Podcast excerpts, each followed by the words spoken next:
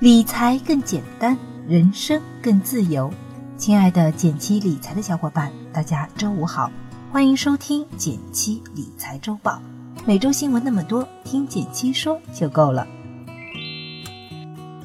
首先来看第一条新闻，是来自券商中国的消息：谁在抄底？三日内，百亿资金借道 ETF 逆势流入 A 股。在经历了周一的恐慌大跌之后，市场情绪不佳。不过，在一片低迷的市场氛围之下，一股神秘力量却在默默抄底。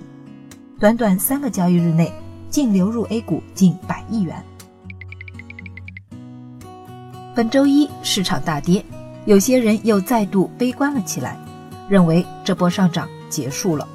A 股成立时间短，散户的比例高，更容易受情绪影响。每当市场出现调整，往往会过度反应，这也就导致了 A 股市场的波动大于美国。但实际上，一些机构却悄悄地开始逆势抄底了。这些机构在一季度大涨的过程中缓慢减仓，而在周一大跌之后的三个交易日内，用近百亿的资金通过 ETF 基金逆势抄底。具体来看，对应的指数涉及上证五十、沪深三百。中证五百以及创业板，他们的操作可以给到我们两个启示：一是任何时候都要保持冷静，追涨杀跌不可取，涨多了减仓，跌多了加仓，是机构们的底层逻辑；二是机构们购买的都是宽基指数，说明他们看好的是整体的后市，而不是某一个特定的行业。近期的行情波动比以前更大了。盲目操作很可能会亏损，但是如果你能够保持自己的节奏，慢慢定投，把赚钱交给时间和复利，那其实保持平常心就可以了。第二条新闻也是来自券商中国，一百三十一家券商一季度业绩亮相，从前靠天吃饭，现在靠炒股挣钱。五月七日，证券业协会公布证券公司二零一九年一季度经营情况。券业整体营收一千零一十九亿，同比增幅超五成，净利润为四百四十亿元，同比增幅近九成。一百三十一家券商中，共有一百一十九家公司实现盈利。有这么一句话：股市是经济的晴雨表，而同时，券商的业绩则是股票市场的晴雨表。原因很简单，券商的业绩有两大部分。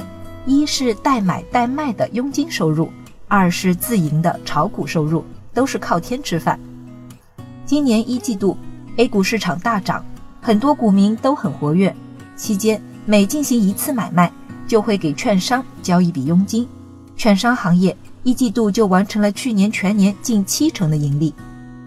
但是呢，这里要给大家提示一下风险：券商一季度优秀的业绩，只能反映过去，而不是现在。更不是未来，不能看到券商业绩改善了就觉得大牛市要来了，或者是一股脑儿都去买券商股了。事实上，四月以来 A 股市场整体表现不太好，尤其是这两个礼拜跌了不少，证券指数也是跟着回调。券商行业的行情变化比较快，普通人投资券商行业，我更建议大家根据它的 PB，也就是市净率的高低估情况来进行投资。在低估区域买入，高估区域卖出，而不是一直坚定持有。关于如何判断高低估，你可以参考我的往期文章，标题是“大跌了怎么办”。第三条新闻是来自第一财经的消息，国家出台一百多个政策后，百万亿养老产业的春天何时到来？近日，被誉为近几年来养老相关政策中重视程度最高。可行性最强的文件——国务院办公厅关于推进养老服务发展的意见发布。中国有将近两点五亿老年人，养老产业本该是市场广阔的朝阳行业，然而受限于支付能力等现实情况，养老产业一直步履艰难。目前的养老产业有些尴尬，老人和政策都很多，但是实际落地效果却一般。这背后最主要的原因是价格太贵，成本太高。老了的人没有钱，有钱的人还没老，是当前真实的写照。调查显示，二零一六年北京盈利的养老机构只占了百分之四，持平的占百分之三十二点八，稍有亏损的占百分之三十二点六，严重亏损的占百分之三十点七。而按照北京养老院的收费标准，每个老人要付每个月八千元，真正付得起、会去住的人不会超过老人总数的百分之一点四。对于养老，我一直认为既要靠政府，更要靠自己。一方面，政府正在酝酿针对于老年人的长期护理险，它类似医保，可以降低老年人在丧失日常生活能力、年老患病时的资金压力。另一方面，我们也要提前和父母一起做好三个层次上的准备。首先是财务方面的准备，不要让父母因为日常生活的开销而发愁。为他们准备一笔可以灵活支取的资金。其次是护理方面的准备，年纪变大，医疗健康不可忽视。除了要做好商业保险的配置外，还要准备留一笔医疗准备金。最后是精神娱乐方面的准备，根据父母的爱好预留相应资金，让他们的晚年生活更有选择的余地。第四条新闻来自央视财经。八块钱一颗的草莓，它有什么秘密呢？草莓是许多人爱吃的水果。近两年刚刚窜红的白富美、白雪公主，这颗草莓的身价可不菲。刚上市的时候要卖到两百多元一斤，最贵的时候一颗就要七元八元。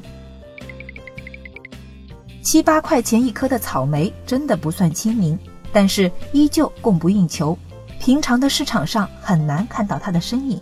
它的走红有两个重要的因素，一是网红定位，它从一开始给自己的定位就很明确，走网红路线，凭借较好的颜值、国外引进的身份以及不错的品质，给自己贴上了网红标签。上市之初，从年轻人切入，在网络上快速传播，快速打开市场。二是消费升级，它的另一个优势在于精准定位了自己的用户。平常的水果店中，我们很难看到它的身影。它更多的是针对目前一二线城市中的消费升级需求。不只是草莓，像车厘子、牛油果这些网红水果，之所以能够那么受欢迎，其实和他们身上消费升级的标签是分不开的。像牛油果，它的背后是特别成功的市场营销，很多明星网红为它背书。未来，随着人们对生活品质追求的提升。不再只有家电等大件商品会迎来消费升级，人们也会更愿意在衣食住行的日常支出上花更多的钱。像牛油果、网红草莓等，会越来越多的走上我们的餐桌。在消费升级浪潮下，这些产品必然会成为一个新的趋势。最后来到了一句话新闻时间，皇上你也该知道一下。来自商务部的消息。美方已将两千亿美元中国输美商品的关税从百分之十上调至百分之二十五，中方对此深表遗憾，将不得不采取必要反制措施。第十一轮中美经贸高级别磋商正在进行中，希望美方与中方相向而行，共同努力，通过合作和协商的办法解决存在的问题。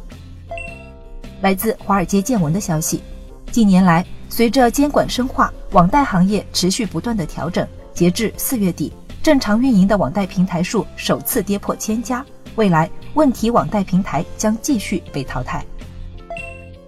依然是来自华尔街见闻的消息：四月，我国信贷数据显示，当月社会融资增量环比腰斩，新增人民币贷款也大幅回落，二者均处于二零一八年以来较低水平。货币供应数据也不及预期，整体的经济回暖还需要时间。感谢大家收听今天的减七理财周报，一同感知正在发生的变化，提高经济敏感度。更多投资新闻解读及理财科普，欢迎关注我们的公众号“减七独裁”，简单的减，汉字的七，我在那里等你。